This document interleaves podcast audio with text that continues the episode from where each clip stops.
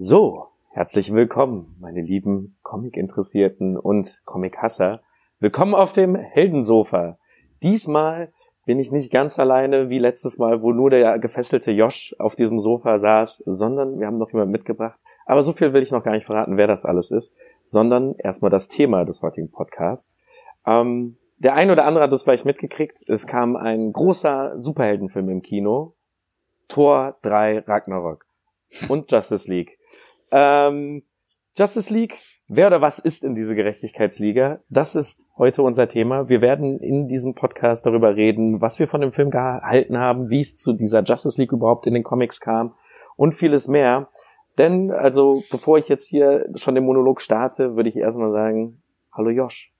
Hey, hi Maurice. Schön, ich konnte mich befreien, ich konnte mich befreien. Ich bin jetzt wieder auf dem Weg nach Hause, nehme das alles unterwegs auf, aber ganz wichtig, ähm, ich würde gerne unsere Intro-Musik hören.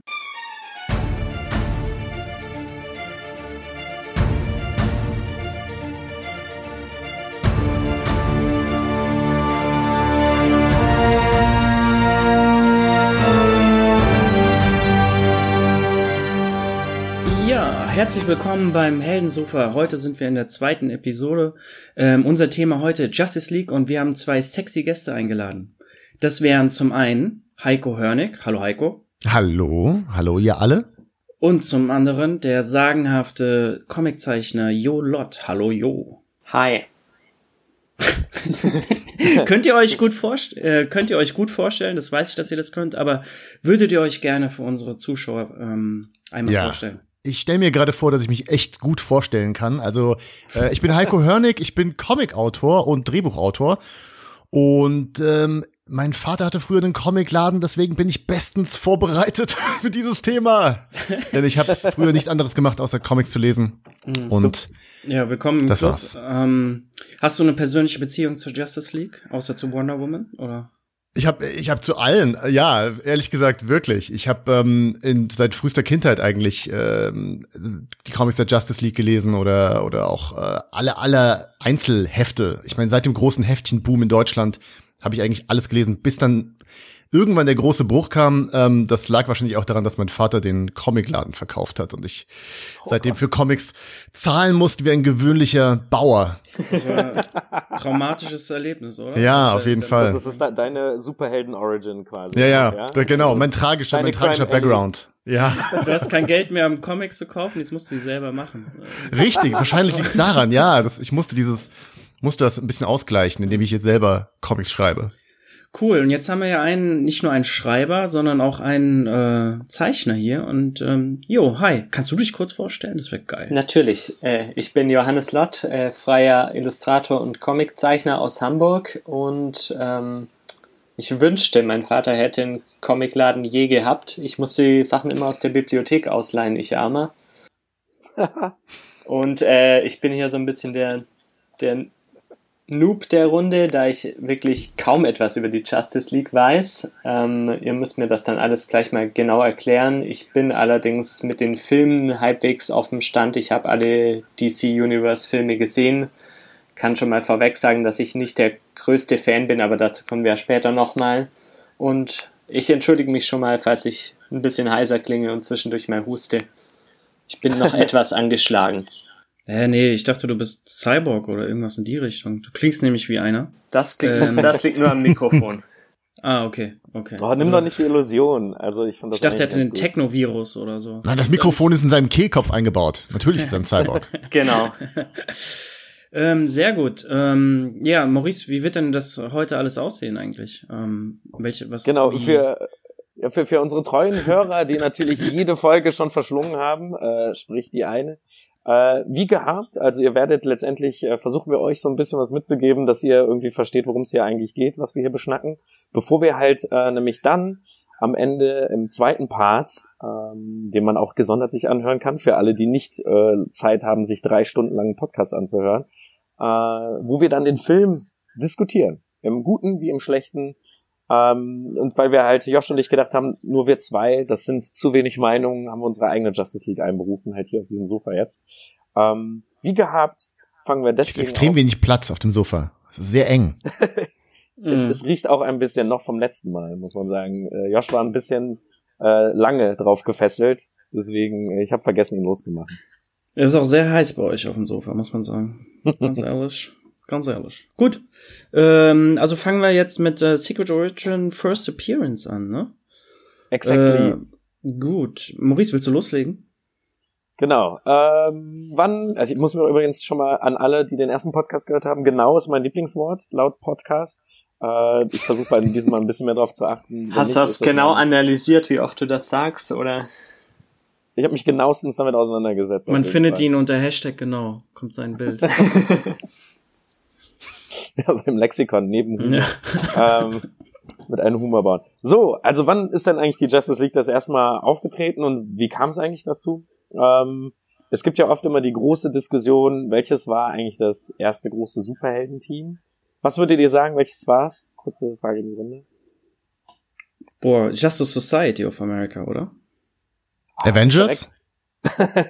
das finde find ich sehr gut, dass äh, diese beiden Namen gefallen sind. Ja, man denkt nämlich ganz oft, dass es die Avengers sind, wegen dem Bezug auch, ne, wegen Zweiter Weltkrieg, Captain America, aber Captain America war ja gar kein Gründungsmitglied, sondern ja. tatsächlich das erste Superhelden-Team war die Justice Society of America, die letztendlich ein Zusammenschluss aus anderen kleineren Teams waren und Superhelden-Comics, die damals mehr oder minder nicht mehr ganz so erfolgreich waren, könnte man so sagen, um quasi neue Popularität diesen Figuren zu geben. Die haben sich dann getroffen und haben halt letztendlich äh, gegen Hitler gekämpft. Das war thematisch damals ein großes Ding. Was man eben macht. Gleich mal eine Zwischenfrage. Ähm, ist das jetzt Marvel oder DC oder was komplett anderes? Das ist DC. Ähm, Ach, man schon. muss natürlich dazu sagen, die damalige Zeiten, was war der DC-Verlag? Äh, die haben nach und nach sich immer andere Verlage einverleibt. Ähm, deswegen könnte ich jetzt nicht genau beschwören, ähm, ob da nicht auch ein paar Charaktere von ihren Akquisitionen dabei waren. Aber grundsätzlich war es halt ein DC-Comic. Das waren letztendlich die Mitglieder damals, waren der allererste Green Lantern, der noch ein Cape getragen hat. Ähm, der Alan Scott. Kein, genau, der hatte keinen Ring, oder? Sehe ich das richtig? Äh, doch, er hatte einen Ring, aber mhm. er, das, der ganze Mythos mit dem äh, Weltraumpolizei-Ding der Green Lanterns war da nicht etabliert. Das war eine mhm. magische Waffe. eher. Eine magische Laterne. Auch eine alte Version von eine alte Version von Flash, oder? Genau. Den, äh, den mit der diesem Metallhut da. Die Hermes der Götterboote sah er quasi aus. Also mhm. nicht der, den wir jetzt alle aus der Fernsehserie kennen, also nicht Barry Allen, sondern Jay Garrick. Ähm, der auch in der Fernsehserie vorkommt. Das stimmt, das stimmt, genau. Aber äh, von einem ja. Verdammt! Heiko, der Spoiler kommt da erst im zweiten Part. oh ähm, nein! Ich muss in der Zeit zurückreisen, das alles verhindern. wow, das war Meta. Ähm, ja, ja, also jetzt reden wir so viel über diese anderen Teams, aber ja, äh, letztendlich wollte ich auch nur darauf hinaus, haha, äh, DC did it first. Ähm, also das erste Superhelden-Team war so eine Notwendigkeit, weil gewisse Figuren nicht mehr populär genug waren, aber halt auch die Geschichten es einfach gut erlaubt haben, dass sich Superhelden zusammentun und gegen die bösen Deutschen und Chinesen kämpfen. Ähm, deswegen sind auch viele Comics ähm, schlecht zu lesen aus der damaligen Zeit, weil die sehr beladen mit stereotypischen Vorurteilen äh, sind. Äh, wer also mal sehen möchte, wie Superman und Batman Chinesen verprügeln, auf jeden Fall. Japaner. Ich glaube Japaner, ja, ja. ja, plötzlich rassistisch geworden. Sorry, Maurice, zu spät. ja. äh, ähm, aber zurück zur äh, Justice League. Ähm, die hatte nämlich ihren Auftritt gar nicht in ihrem eigenen Comic, sondern in der Serie Brave and the Bald. Mhm. Das war von DC der Comic, wo sie Superhelden aufeinandertreffen lassen haben und ähm, quasi die Superhelden haben zwar immer wieder mal miteinander äh, interagiert, gerade Superman, Batman und Robin als die Super Friends, ähm, aber andere eben nicht so dolle und das hat man eben in der Serie gemacht. Und im Dezember 1959 äh, kriegt auf einmal, ähm, findet Aquaman unter Wasser ein Alien-Seestern. Das wird noch äh, abgefahrener, so viel kann ich schon mal sagen. Äh, einen kleinen oder einen großen? Also, wo was ähm, Oh, das weiß ich nicht. Also ich sag mal so, äh, die Mutter dieser äh, äh, Seesterne ist riesengroß. Ähm, ah, okay. Es, es handelt sich um Starrow the Conqueror. Natürlich hat ein Seestern einen Star im Namen. Ähm, das klingt wie, wie Aquaman Nummer 3. ja. ja, oder Pokémon klingt wie schlechte Superhelden. Ähm, auf jeden Fall, äh, Aquaman, natürlich geistesgegenwärtig wie er ist, sendet äh, einen Notruf an die Justice League, wo bis dato noch kein Leser wusste, dass es die überhaupt gibt. Sie wird einfach so dargestellt, wie als ob sie schon immer gab, äh, informiert werden, unter anderem, nee, eigentlich ziehe ich jetzt mal die genaue Liste auf.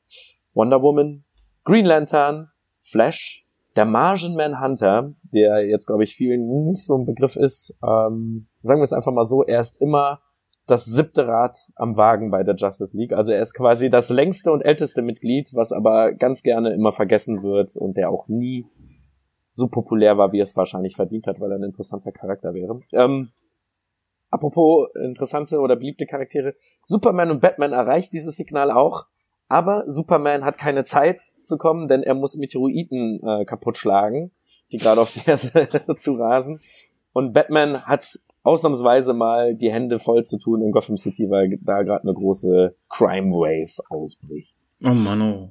Aber das ist ja, ja cool. keine Gefahr im Vergleich zum riesen Seestern. Da könnte er mal die Prioritäten schon ein bisschen umschichten. Johannes, ja, das stimmt, jetzt die ganze Stunde so gehen, oder was? Das kann ja nicht.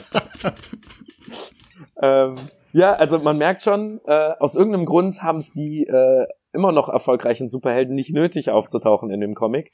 Äh, denn auch ähnlich wie damals mit der Justice Society war es halt gerade so ein Popularitätsding.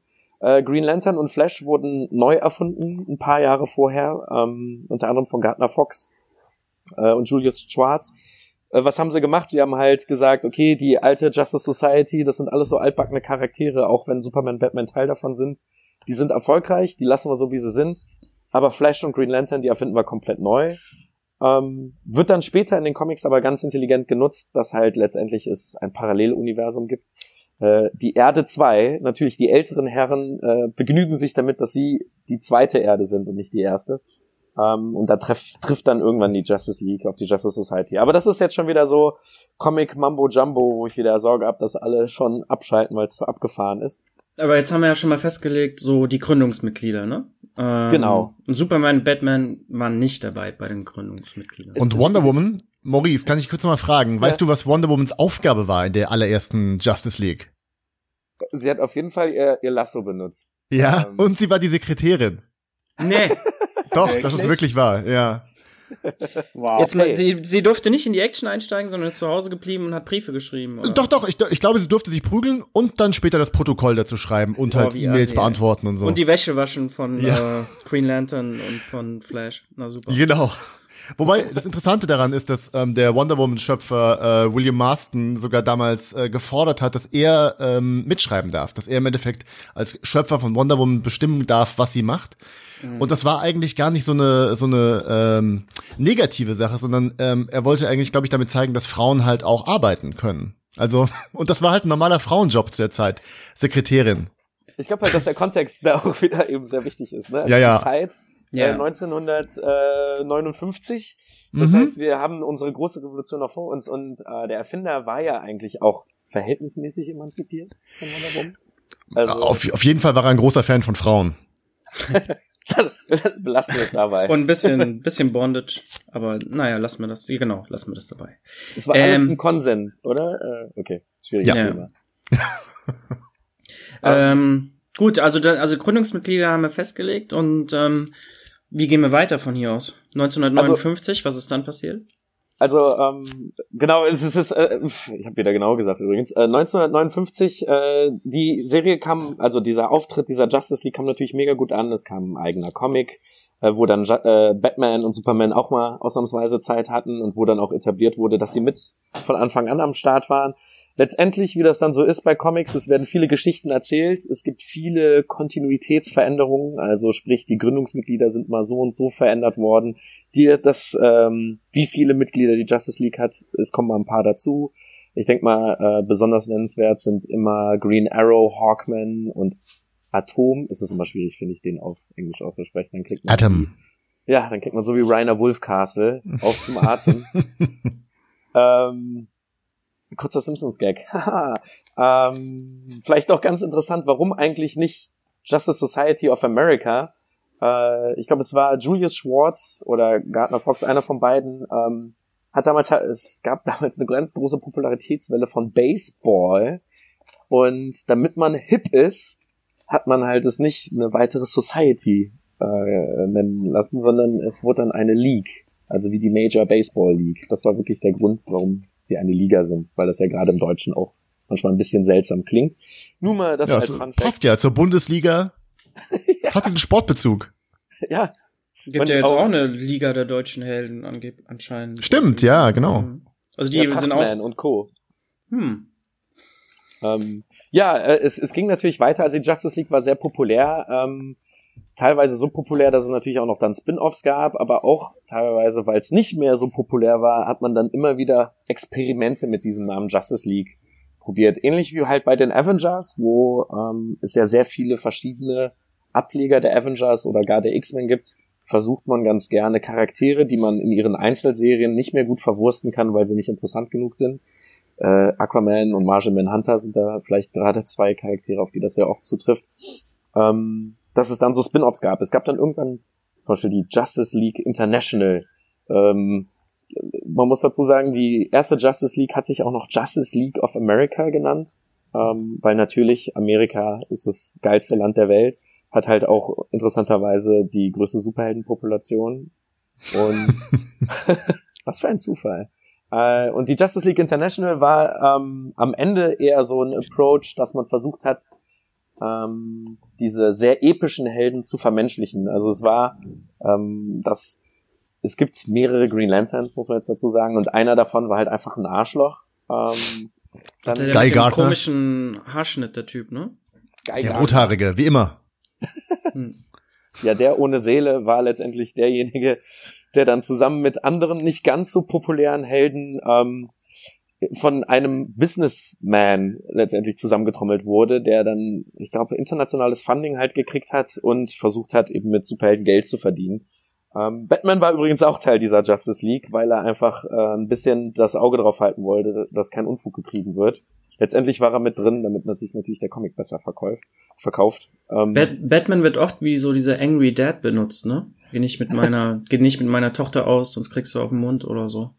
Also so ein sehr, sehr dominanter, dominanter Typ so irgendwie, ne? Der so Ja, und vor allem der Straight Man, ne? Also äh, dadurch, dass die Justice League International ja auch so ziemliche Comedy-Elemente hatte, also deutlich lustiger war als die, als die klassische, äh, ist es natürlich immer super, wenn sich die ganzen wacky Charaktere an so einem Straight Man wie Batman, der halt Ja. keine Miene verzieht, abarbeiten Wer ist können. denn der abgefahrenste Charakter, den es so gibt in der internationalen Justice League? Mir sagt jetzt War- wahrscheinlich keiner von denen irgendwas. war als- Plastic Man in der Justice League of America? Ja, äh, nee, ja, später dann, aber er war Mhm. insofern abgefahren, positiv abgefahren. Ich glaube, der obskurste Charakter war Vibe von der Justice League Detroit. Auch sein, dass ich da jetzt gerade falsch liege.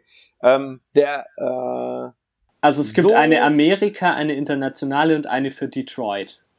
es gibt auch noch eine Taskforce. Es gibt auch eine für meine Straße. Es gibt doch eine für Alaska, oder?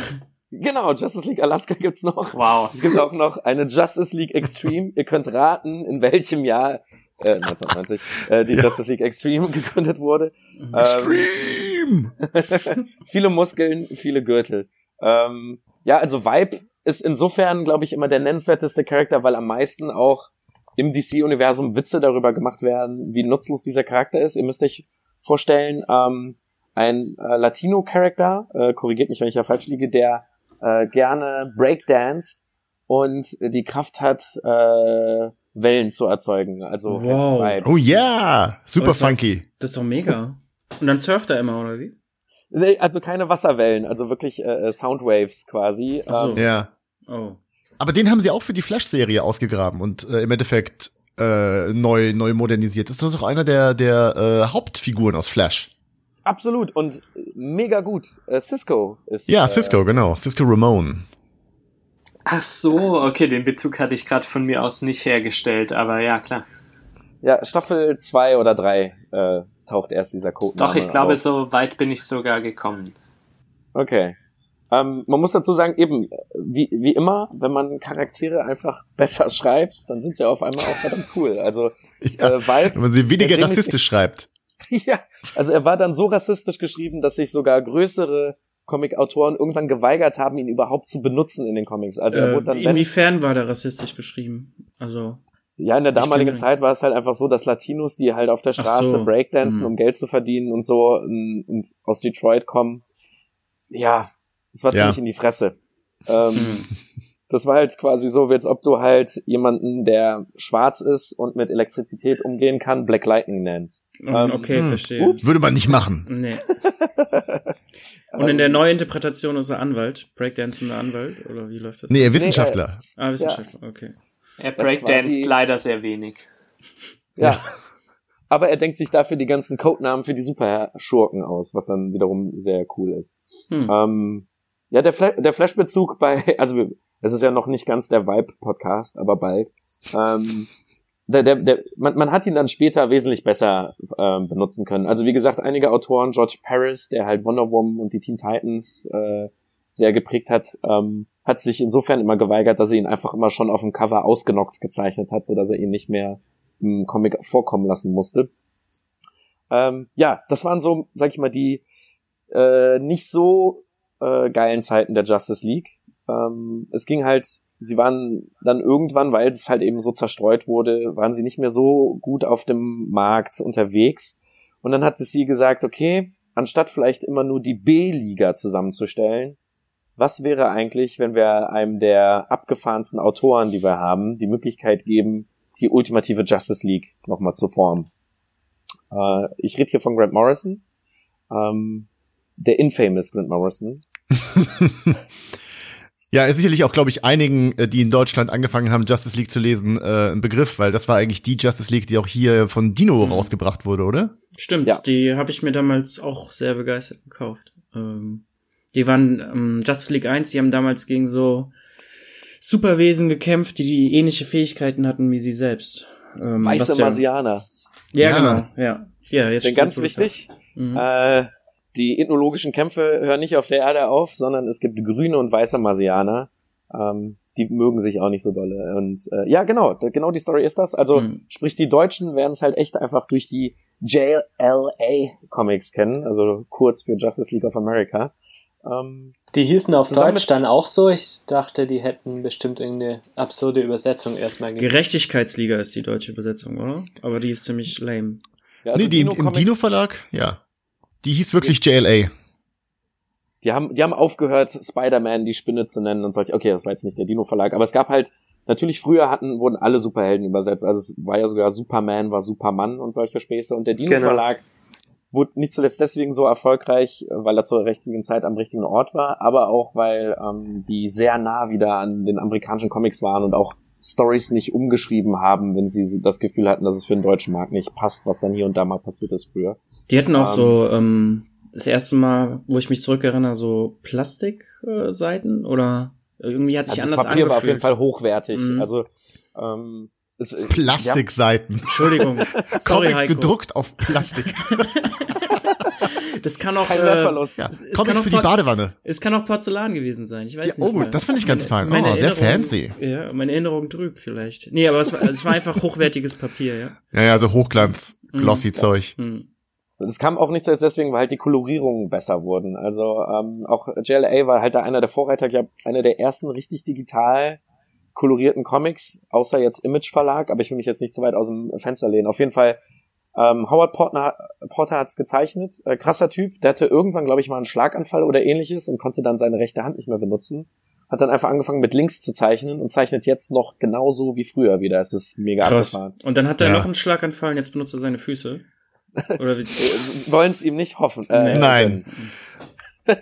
ähm, ja, aber äh, zurück zur Justice League. Wer war denn eigentlich diese Top Justice League? Also wir haben einmal Superman und ach, vielleicht mal vorangegangen. Wie hat denn Grant Morrison sich eigentlich überlegt, was muss denn die Justice League sein? Also für ihn war ganz klar, die Justice League müssen die krassesten Helden sein aus dem DC-Universum, die mächtigsten und die, die am ikonischsten sind. Und sein Modell war letztendlich die äh, griechische Göttermythologie nachzuformen. Also er hat letztendlich nochmal geguckt, wer ist denn da eigentlich damals alles bei denen am Start gewesen und hat dann dementsprechend sein Pantheon der Superhelden gegründet. Also Superman als Zeus, Batman als der Gott des Todes und des Reichtums, also Hades, Wonder Woman, Hera, äh, Green Lantern, dessen Waffe ja mit Lichtkonstrukten arbeitet, ist Apollo, ähm, Flash ist äh, der Götterbote der Hoffnung, also Hermes, Aquaman, Poseidon.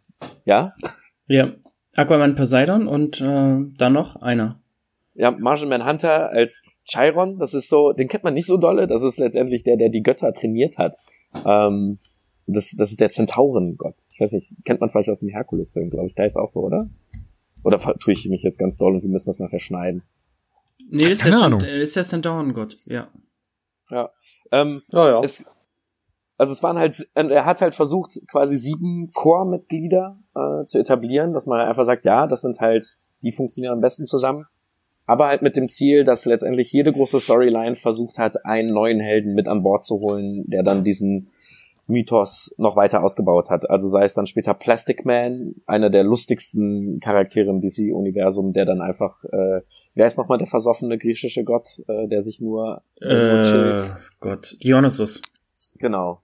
Ähm, ist Plastic also, Man aus Plastik? Kann er Plastik manipulieren? Das ist Plastik-Comic-Seiten. Oder, äh, äh, oder besteht er aus Plastik-Comic-Seiten, genau.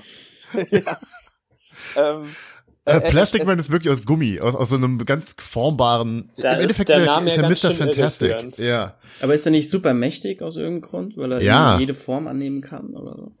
Genau, also er, er ist quasi von allen stretchigen Superhelden ist er nicht nur der erste, also es gibt ja noch äh, Mr. Fantastic von den Fantastic Genau, an den musste ich gerade denken, genau. Aber der kann nicht, äh, Plastic Man kann so Gegenstände annehmen und auch deren Eigenschaften irgendwie kopieren. Genau, also er, er macht nicht nur seine Gliedmaßen lang, äh, was Mr. Fantastic sehr gelegen kommt, damit er Sue auch von weiter wegschlagen kann.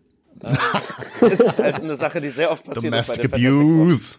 Ja, bei Fantastic Four sehr interessant auch zu lesen, die ersten Geschichten. Wenn Sue mal wieder hysterisch wird, gibt's mal schnell eine Schelle. Äh, mega assi einfach. Echt jetzt? Äh, so mit ja. einem ausgedehnten Hand und so? Also so krass. Ich glaube, er hat sich zurückgehalten. Also, ja, er hat, er hat keine Hammerhände geformt. und so, so dazwischen. Beruhig dich. Okay, weiter. Ja, und dann äh, Da muss man aufpassen, vier Männer reden über Domestic Abuse. Ja, ja fürchterlich.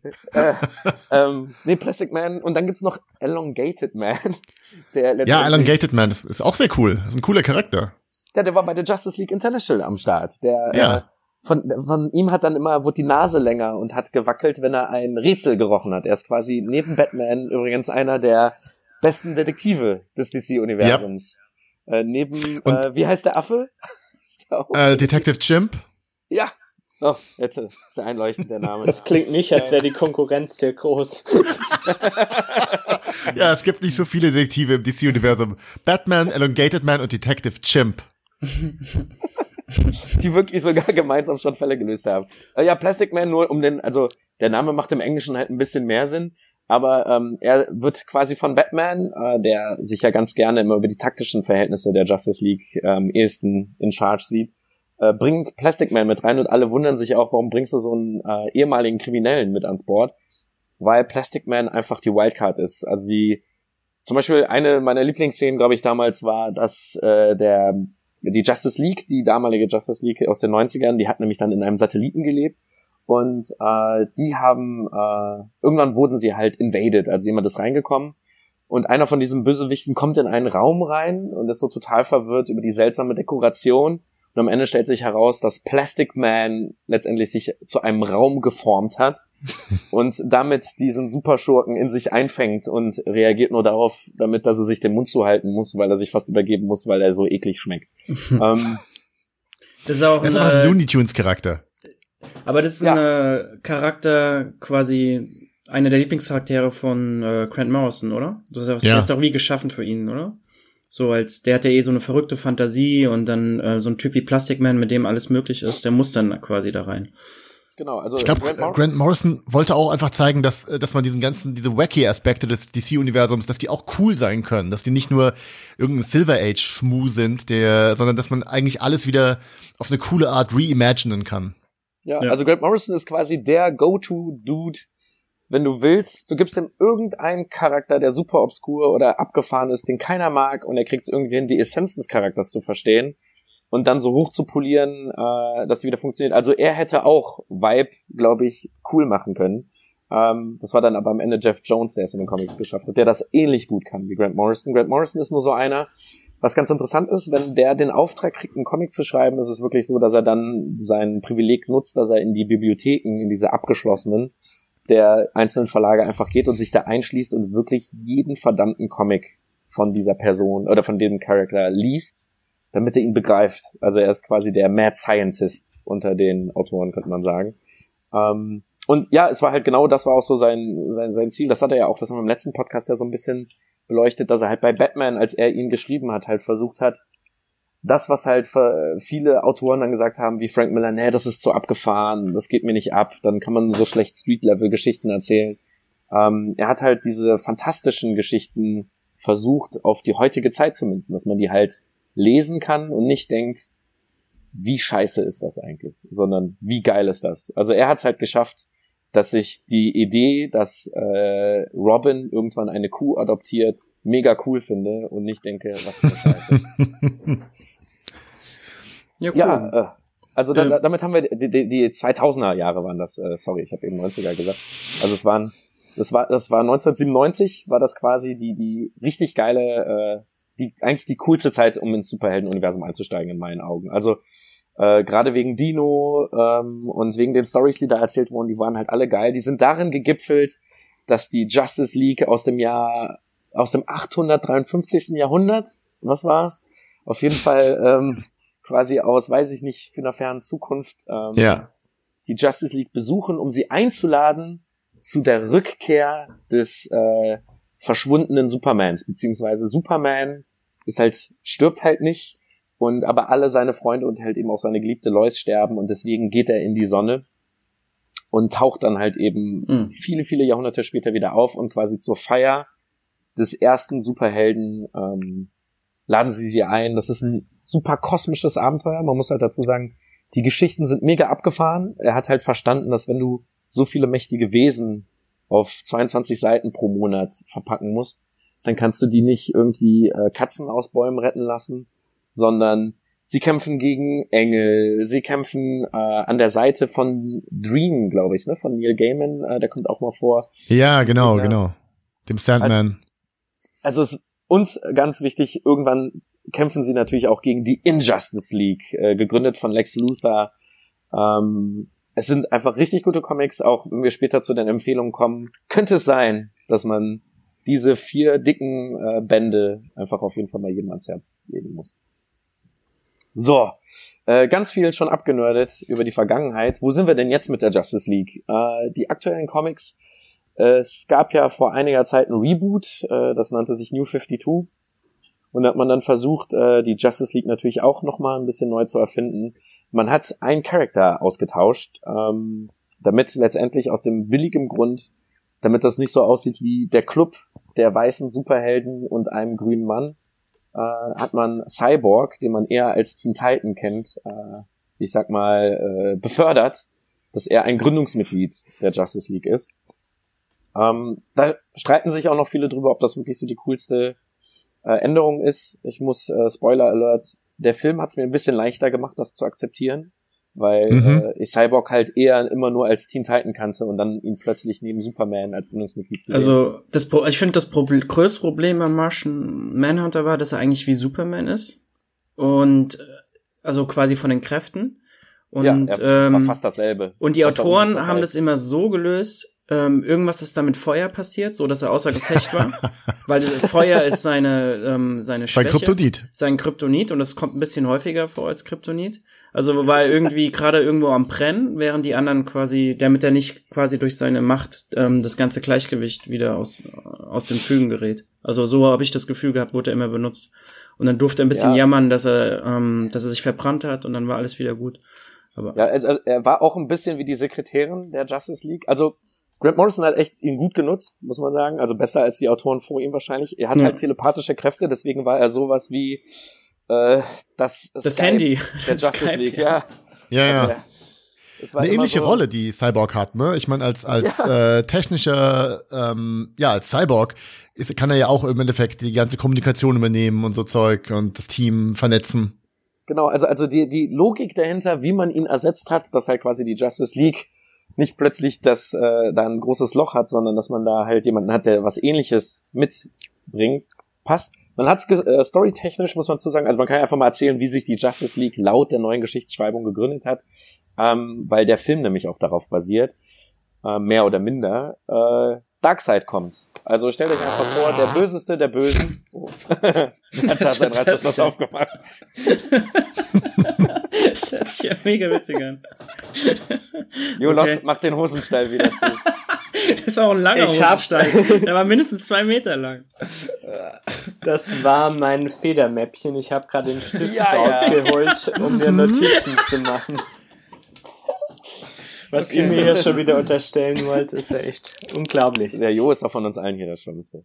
Äh, ja, äh, äh, stellt euch vor, das größeste, größteste und böseste der Welt überlegt sich einfach mal, ich komme jetzt mal auf die Erde, aber die Superhelden gibt's alle noch nicht so lange und sie kennen sich alle auch noch nicht. Und letztendlich ähm, trifft halt äh, äh, treffen alle Superhelden im Kampf gegen Darkseid zum ersten Mal aufeinander. Ähm, der arme Victor Stone äh, wird in dieser Story zu Cyborg, weil er halt eben durch diese Boomtubes, durch die sich halt diese Götterwesen äh, von Planeten zu Planeten bewegen, wird er erwischt, ist dadurch ist sein Körper zerfetzt. Äh, er wird dann von seinem Vater gerettet, wird dann zu Cyborg und nur gemeinsam mit Cyborgs Hilfe schafft es halt, äh, schaffen es die restlichen sechs Darkseid zurück auf seinen Planeten zu schleudern. Und auf einmal gibt's halt die äh, Super Seven, nennen Flash sie erstmal, aber sie nennen sich dann natürlich später die Justice League.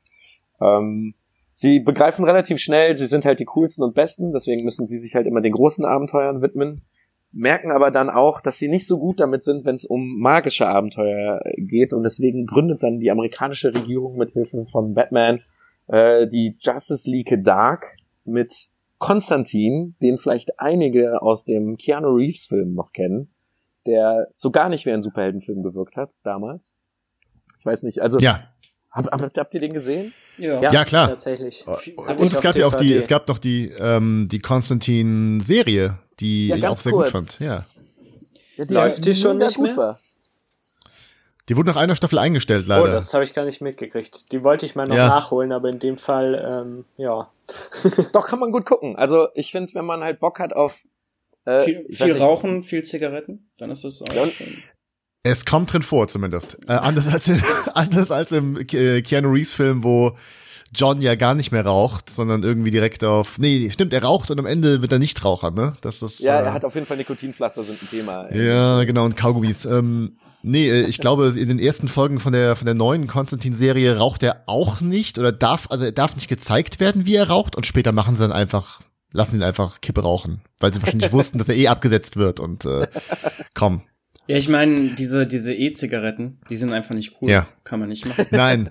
Und ich muss noch eine Sache anbringen, äh, um mir richtig abzunörden. Man spricht den Namen eigentlich Constantine aus. Er ist, Sein richtiger Name ist John Constantine. Hat Alan Moore ihn extra mal ähm, ähm, festlegen lassen, also äh, selber buchstabieren lassen in einem Comic, in einem, ich glaube in einem Swamp Thing Comic. Und äh, die Amerikaner haben aber trotzdem daraus dann Konstantin, ja, nö, ist leichter. Weil Constantine hört sich cooler an oder gab es da eine spezielle Begründung? Alan Moore fand das einfach, das ist einfach der Name, den sich Alan Moore ausgedacht hat. Er ist ja der Schöpfer von, von Constantine. Also quasi gibt es einen Alan Moore Duden, wo er genau die Aussprache festgelegt Ja, hat. alle. genau. Das heißt auch nicht Watchmen, sondern Watch. Das wird nur, genau, Watch, Watchmen. Watsman. ja, kann sein. Hm. Okay. Ja, Alan Moore ist da ja sehr speziell, ne? Also, aber ist ja nicht Ja, nur klar. In der Hinsicht.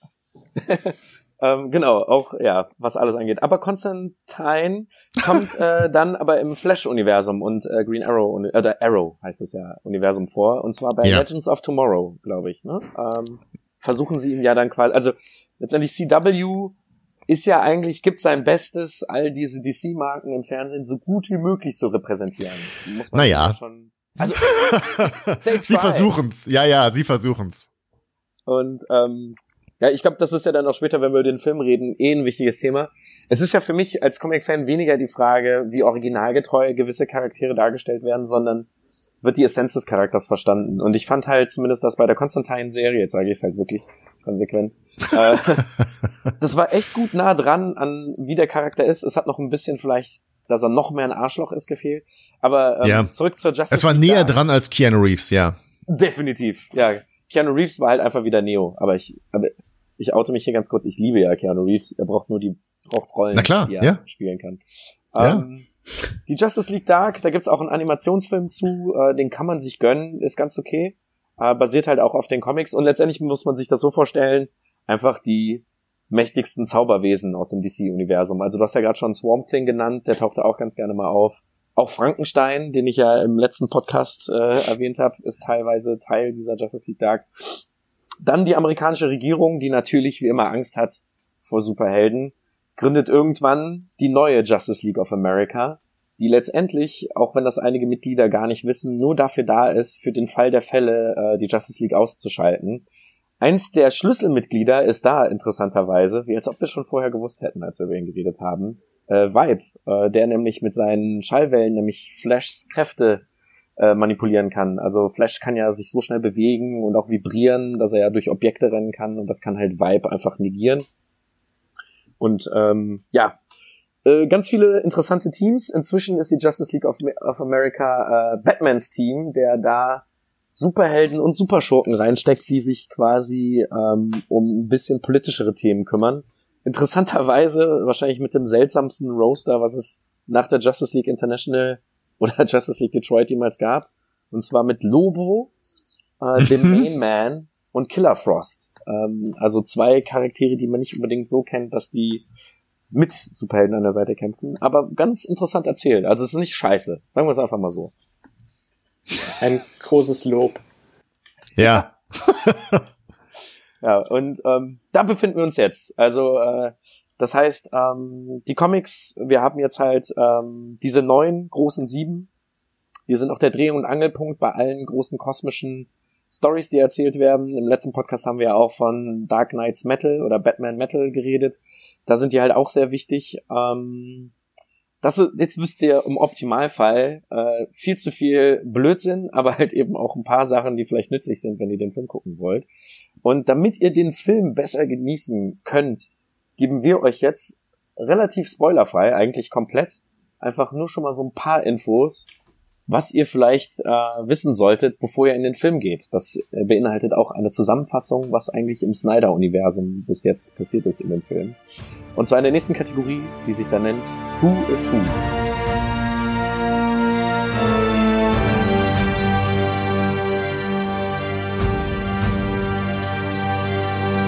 Ja, das, das war doch mal eine schöne kurze Zusammenfassung aller Just, Justice League Teams. Betonung Jetzt geben wir euch kurz. kurz, ja. Jetzt geben wir euch einen kleinen Überblick über ähm, ähm, quasi die Grundlage für den Justice League Film. Also was ist die historische Grundlage, den die Macher benutzt haben, ähm, um diesen Film zu bauen. Und dazu erklären wir euch ganz kurz ähm, zum einen gegen was für Gegner kämpft die Justice League überhaupt im, so im Allgemeinen? Also warum formieren sich die mächtigsten Helden der Erde? Gegen was für Bedrohungen kämpfen sie? Und äh, gegen was für eine Art von Bedrohung kämpfen sie jetzt in diesem Film? Also ähm, da wurde ja ähm, zum Beispiel kam ja ein paar Wesen vor, ähm, deren Hintergründe man ähm, ja wissen müsste, um den Film noch besser genießen zu können. Ja, ähm, und da werden auch schon ein paar Sachen angeteasert, wurden ein paar Sachen angeteasert, die ähm, jetzt zum Beispiel für die nächsten Filme, falls einer kommt, von Bedeutung sein könnte. Ja. Und ähm, was sind denn so typische Feinde von der Justice League, Maurice? Also einen, einen haben wir ja schon erlebt, diesen, diesen riesigen Seestern, den genau. Aquaman damals gefunden hat. Der kommt, der kommt, glaube ich, alle einmal pro Jahrzehnt und versuch, versucht die Erde zu vernichten, ne? Dieser riesige Seestern. Ja, dieser Seestern ist letztendlich echt ein kleiner, riesiger, ja, eine Nervensäge, die wirklich wie das Murmeltier immer wiederkommt. Denn äh, der kann nämlich ganz viele kleine Seesterne machen. Die setzen sich nämlich dann auf dein Gesicht und sind dann ähnlich wie die Hypnoschnecke bei Futurama, bist du dann halt fremdgesteuert. Und besonders schlecht ist halt, wenn sich so Seesterne auf das Gesicht von Superhelden setzen. Ähm, also das heißt, ja, Starrow, ähm, aber man merkt halt schon, die großen Abenteuer werden halt von der Justice League ja. behandelt. Also man, es gibt natürlich immer die große Kritik, warum sind eigentlich so Superhelden-Teams wie die Avengers, wie Superman alleine schon oder auch die Justice League, wieso machen die nicht einfach Weltfrieden oder was auch immer? Mhm. Das liegt einfach daran, die sind nonstop busy mit richtig großem Scheiß. Also mit Sachen, wo halt eben nicht auch Politiker eingreifen könnten. Also wenn es um Aliens geht, um äh, ja Bedrohungen, ein, ein ja. Technovirus aus der Zukunft oder kosmische Bedrohung. Dann genau. gibt es noch zum Beispiel den Anti-Monitor. Ja, das genau. Ist irgendwie eine Manifestation des, des ähm, eines zweiten Universums, das äh, der von Antimatter, also also von Antimaterie-Universum. Ähm, und der möchte aus irgendeinem Grund auch ähm, unser Universum vernichtet oder das ähm, Universum der Justice League. Ja, zum Beispiel. Also Also es gibt ja, es gab früher ähm, diesen sommerlichen Rhythmus, also quasi jedes Jahr gab es immer eine große Crisis. Äh, Crisis ist ein sehr wichtiges Wort, also das darf man sich dann auch schon mal für den Film merken oder auch bei allem, was man von DC äh, konsumiert. Wenn irgendwo im Hintergrund in einem Zeitungsartikel äh, es auftaucht oder ein Held es benutzt, dieses Wort, das riecht immer nach einem coolen Crossover. Ähm, ja. Es gibt, äh, es gab halt damals die erste große Crisis, wurde letztendlich benutzt, um die sehr da, ganz früher wurden Comics geschrieben, da durfte jeder mehr oder minder die Story schreiben, auf die er Bock hat. Und für die Comicleser, die dann irgendwie so versucht haben, sich einen Reim daraus zu machen, ob Superman jetzt wirklich kleine Mini-Supermänner aus seinen Händen zaubern kann, äh, oder ob Batman zwei Butler hat und noch eine Tante, ähm, war halt einfach so der Schrei relativ groß danach. Können wir mal bitte einfach mal eine echte Geschichtserzählung haben? Ich glaube, ein gutes Beispiel sind äh, die Eltern von Superman, die je nachdem, ob die Geschichte es gebraucht hat, schon tot waren oder noch gelebt haben. Mhm. Und dann hat man einfach gesagt, okay, wir machen jetzt die Crisis of Infinite Earths. Sprich, ähm, da sind äh, aus kosmischen Gründen, sage ich jetzt einfach mal, die ganzen Parallelwelten, so wurde das nämlich erklärt, warum es so viele verschiedene Superman-Geschichten gab, äh, miteinander kollidiert und da ist auch die Geburtsstunde des Antimonitors, ähm, den du gerade erwähnt hast. Äh, ja, sagen wir einfach mal so, abgefahrene Stories finden immer in Form einer Crisis statt und natürlich ist die ja. Justice League die erste Bastion, die auf sowas reagiert, die aber dann meistens sich noch irgendwie Hilfe dazu holt. Man muss auch sagen, bei diesen Comics, gerade so in den 90ern und 2000ern, gab es irgendwann eine Krisenermüdung, also oder Crossover-Ermüdung, ja. weil die haben halt immer weiter an der Eskalationsspirale gedreht, also die Geschichten wurden immer abgefahrener, immer verrückter und irgendwann war es langweiliger, wenn halt, wenn immer wieder das Universum gerettet wird, neu aufersteht und so weiter. Also ähm, ja, vielleicht müssen sie sich da irgendwann was Neues an, einfallen lassen. Jetzt in den Filmen funktioniert es ja sehr gut. Also die Filme arbeiten ja auch alle darauf hin, auf dieses eine Crossover-Event, ähm, sei es Justice League oder jetzt bald der Avengers-Film. Ähm, ja. Also die benutzen quasi dasselbe Prinzip dafür. Ähm, also also es war halt eben, genau, also DC hat das zum Glück irgendwann dann auch erkannt, speziell weil sie halt auch gemerkt haben, am, am meisten merkst, merkst du es halt an den Verkaufszahlen. Also die Verkaufszahlen waren halt das Problem, warum gibt's denn diese Sommer-Events dann immer? Weil es halt einfach super praktisch war, weil du hattest halt dann einen Comic, den du rausbringst, den sich alle kaufen müssen, weil da so viele coole Superhelden vorkommen. Aber man war natürlich klug und in fast jedem anderen Comic, der dann in diesem Monat rausgekommen ist, gab es irgendeinen Tie-In, also eine Story, die darauf anspielt, die du dann teilweise aus dem Zusammenhang, wenn du nur zum Beispiel Flash gelesen hast, hast du gar nicht verstanden, hä, was passiert jetzt gerade, sondern du mhm. musstest halt noch mhm die anderen Crossover-Comics kaufen. Das hat ja. ähm, DC deswegen irgendwann erkannt, spätestens zu Zeiten von New 52, als sie gesagt haben, okay, inzwischen gehen die Comic-Fans so auf die Barrikaden, ähm, wir probieren es mal nicht zu machen, weil es gab zu der damaligen Zeit, das hat noch nicht ganz aufgehört, hat halt Marvel das, sag ich mal, ähnlich wie EA jetzt mit Star Wars Battlefront und den Lootboxen, einfach einen Ticken zu weit getrieben äh, das Civil War ein gutes Stichwort, was letztendlich dann nicht mehr nur ein Sommer-Event war, sondern man muss sich das so vorstellen, dass halt die Events inzwischen wie riesige Staffeln waren. Also quasi das mhm. ganze Jahr über war ein riesiges Event. Und immer wurde der Status quo verändert, der aber dann auch irgendwann wieder zurück äh, gedreht wurde, weil es dann schon wieder nicht gepasst hat. Und man hat dann teilweise, weiß ich nicht, wenn man versucht hat, Tor zu lesen, nichts mehr verstanden, weil so viele Nebencharaktere vorkamen. Oder Spider-Man hat auch sehr drunter gelitten, weil er eigentlich in seinem eigenen Mikrokosmos immer ganz gut aufgehoben war, aber dann als ständiger Big Player in diesem Riesenuniversum ähm, hat dann die Qualität der Einzeltitel gelitten. Ähm, auch wenn die Storylines teilweise recht interessant waren und eben Civil War war ja eigentlich ein ganz cooler Approach, ähm, mal so zu sehen, was passiert eigentlich, wenn sich Superhelden entscheiden müssen, auf welcher Seite sie stehen. Äh, aber die Ermüdung war auf jeden Fall mega da und das hat auch, es, es beide Verlage, die großen Marvel und DC, haben letztendlich aufgehört, diese Crossover so auszureizen. Also es ist jetzt schon gerade was sehr Besonderes, dass im DC-Universum gerade dieses Metal-Crossover stattfindet. Und sie haben halt erkannt, okay, wir übertreiben es nicht mehr so, es reicht, wenn du einfach die äh, Miniserie, die wirklich nur dieses Event behandelt, liest, weil die Comics gehen ansonsten gehabt weiter, sie referenzieren darauf, aber du musst nicht Was plötzlich... Du gerade was du gerade beschreibst, ist so eine gute Zusammenfassung, warum ich mit Superhelden-Comics so nie 100 pro warm geworden bin, weil ich ja. immer auch diesen Eindruck hatte, nichts spielt eine Rolle, weil eh alles resettet wird. Es geht immer um die Rettung der Welt und das, das lässt sich irgendwann nicht mehr steigern. Und äh, genau, ich brauche irgendwie so viel Vorwissen und weiß überhaupt nicht, wo ich anfangen soll.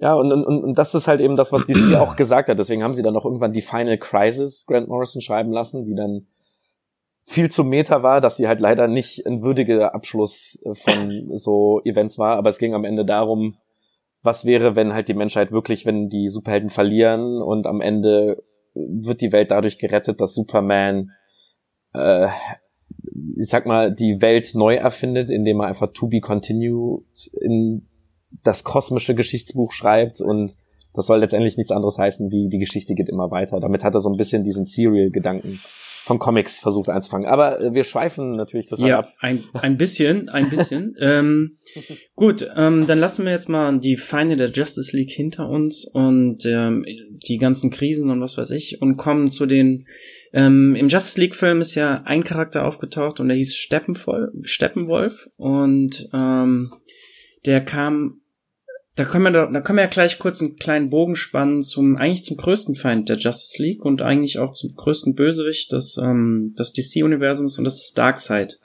Ähm, Darkseid ist der der Herrscher von Ap Apocalypse. Sehe ich das Ja. richtig? Ja, genau. Und ähm, dieses ganze er ist Teil dieser ähm, New Gods Storyline, die damals von äh, Jack Kirby geschrieben wurde. Sehe ich das richtig? Ja, ähm, der, genau, eigentliche ein- Godfather des Marvel-Universums. Genau, also der hat super viele Charaktere erfunden, zusammen mit anderen Zeichnern und Autoren, unter anderem Hulk, Silver Surfer, die Fantastischen Vier. Ähm, Habe ich irgendeinen vergessen? Das ganz, sind ganz viele. Jede Menge, Unendlich ja. viele, ja.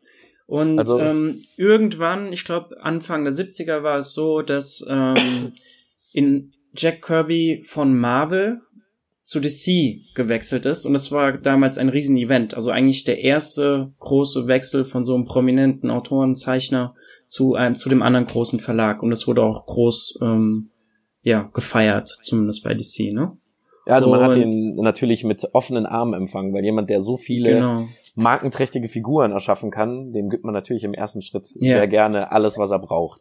Super witzig in meiner Recherche, ähm, dass den er das erste Heft, was er geschrieben hat, ähm, als er zu DC gewechselt hat, war Jimmy Olsen, der Ja. ähm, der kleine Freund von Superman. Der kleine Und- Freund.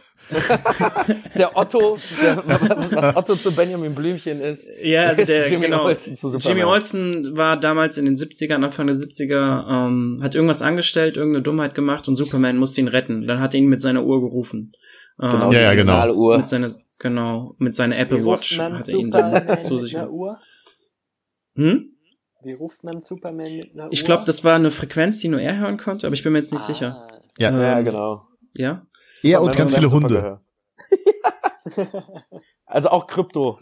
Ja, Ja, okay. Ähm, also das, aber dann, nachdem er mit Jimmy Olsen fertig war, ähm, hat Jack Kirby quasi sich ein episches Projekt ähm, ausgesucht, was er machen wollte, und das waren die sogenannten New Gods. Ähm, die New Gods, kann man sagen, ist seine Version einer ähm, religiösen Schöpfungsgeschichte. Also er hat einen Himmel und einen eine Hölle erschaffen. Ähm, die Himmel quasi erschaffen, ähm, dargestellt von New Genesis, also da auf diesem Planeten. Das sind zwei Planeten, die sich quasi, die genau nebeneinander liegen. Sehe ich das richtig? Ja, sie legen sich ich, so gegenüber. Man muss das vielleicht, äh, du hast es schon richtig gesagt, also Ja, ja. religiös kann man sehen wie Yin und Yang. Genau, äh, genau. Die sind Und- sehr eng miteinander verwurzelt, aber äh, können nicht Gen miteinander. genau, New Genesis hast du quasi die, ähm, ähm, im Himmel hast du die Entsprechung von Gott. Das ist der Highfather. Das ist so eine alte Weihnachtsmannfigur, kann man sagen. Die so ein Das ist halt äh, auch New Genesis, der Name des Planeten, ist ja schon sehr Ja. subtile Referenz ne, zur Bibel. Genau, Apo und dann auf äh, Apokalypse oder Apokalypse ähm, ist dann der Herrscher Darkseid und Highfather und ähm, Darkseid ähm, in der originalen Entstehungsgeschichte ähm, von New Gods war das so, dass Darkseid, ähm, der hieß damals anders, ähm, das war so ein, ähm, wie sagt man, ein aufstrebender äh, Prinz auf dieser, auf dieser, in dieser Höllenwelt und er wollte unbedingt der Herrscher dieser Höllenwelt werden. Und dann hat er sich durch einen Trick, hat er ähm, den Prinzen, der vor ihm war in der Königsdynastie, hat er sich ihm entledigt und hat sich ähm, einer gewissen Macht ähm, bemächtigt. Diese, ähm, wie hieß die nochmal, Anti-Life-Equation macht? Oder Genau, also die Omega Force oder so. Ja. Genau, das, ist, das sind beides, die, es ist, glaube ich, beschreibt dasselbe. Das letztendlich muss ich sich vorstellen, Mhm. statt das, was uns alle erfüllt, also sprich die Lebensenergie, was wäre eigentlich das Gegenteil Mhm. davon? Also wie Antimaterie zu Materie. Was Genau. wäre, wenn alles schlecht Aber wäre? ich liebe es, ich liebe es, dass es die Anti-Life-Equation ist, also die Formel. Das heißt, äh, das Gegenteil von Leben ist Mathe. Und das ist, Das erinnert mich an die Schule, ja, das macht Ja. Sinn. Das, Ja. macht Sinn. Es fühlt sich zumindest so an. Ähm, das würde auch Aber erklären, warum ich jedenfalls- in Religion eine Eins hatte und in Mathe eher fünf bis sechs stand. also ja. Jack Kirby hat Darkseid als einen ähm, Mann beschrieben, der sich quasi an die Spitze der Nahrungskette intrigiert hat. Und ähm, diese Intrigenspinnerei, die hat er dann auch im Laufe der Jahrzehnte zur Perfektion getrieben, weil das macht er heute noch. Nur, dass er jetzt sehr, sehr, sehr viel mächtiger ist, also einer der mächtigsten ähm, Wesen im DC-Universum und ähm, nun von nun an halt auch gegen die ganzen Superhelden-Teams kämpft, wie die Justice League. Er ist einer der Erzfeinde von Superman und so weiter. Nun ja, jedenfalls ähm, Darkseid, sein größter Feind ist dieser Highfather oder sein Konkurrent von New Genesis. Die sind in einem ständigen Krieg. Und ähm, dieser ständigen Krieg wurde irgendwann, äh, kam zu so einer Art Waffenstillstand und die haben dann Söhne ausgetauscht oder Kinder. Ja, Und das ist äh, äh, ganz übel. Ja, genau. Ähm, Highfather hat seinen Sohn, ich glaube, das war Orion, Orion, ähm, zu Darkseid geschickt und Darkseid hat ihn dann natürlich nicht die beste Erziehung zukommen lassen. Es war eher so ständige Folter und eigentlich so wie heute bei manchen Eltern. Na egal, Das ist, das. das glaube ich, genau, ich weiß nicht, also ist es nicht Mr. Miracle, äh, also Ähm, Darkseid hat, ähm, ach stimmt, das ist Mr. Miracle, du hast recht. Und Orion Genau. ist zu, ist zu Highfather gekommen, ja. ähm, nee, Mr. Miracle ist zu Darkseid gekommen, das ist der Typ, der aus jedem Gefängnis kommt, ne? Genau. Und, genau. Und Orion ist so eine mh, bisschen beschränkter Muskeltyp, ähm, der jetzt Ja, also, bei New Genesis lebt. Ja. er muss quasi seine Motherbox, auf die wir später noch zu sprechen kommen, Mhm. braucht er, damit halt seine ungestillte Wut äh, immer eingefangen bleibt. Also damit er Mhm. quasi zivilisiert bleiben kann, braucht er quasi eine Maschine. Und das ähm, Ja. immer in Kämpfen ist das nämlich immer sein Konflikt. Also ein bisschen wie bei Hulk muss er halt aufpassen, dass er nicht zu sehr in Kampfrausch gerät. Genau. Äh, Mhm. Und Jack Kirby, ähm, sein Zeichenstil ist so ein bisschen, mh, ich sag mal, abstrakt. Was er super geil kann, ist, dass er, ähm, dass man das Gefühl hat, dass bei ihm ähm, Magie und Technik eine Einheit bilden. Ja. Und ähm, New Genesis und Apoco- Apo Apokalypse, ähm, beide Planeten wirken wie ein wilder, sind so technologisch so weit fortgeschritten, dass du, dass sie auf einer Ebene sind, wo du Magie und Technologie nicht mehr voneinander unterscheiden kannst. Also da kann die Technologie alles, aber ähm, du kriegst dann keine technologische Erklärung oder du kriegst nur so eine pseudo-technologische Erklärung, weil Magie oder weil ähm, kosmische Energie. Also du kannst es nicht mehr so krass ähm, da unterscheiden. Und Jack Kirbys eher abstrakter Stil ist halt perfekt, um so eine Welt zu erzeugen.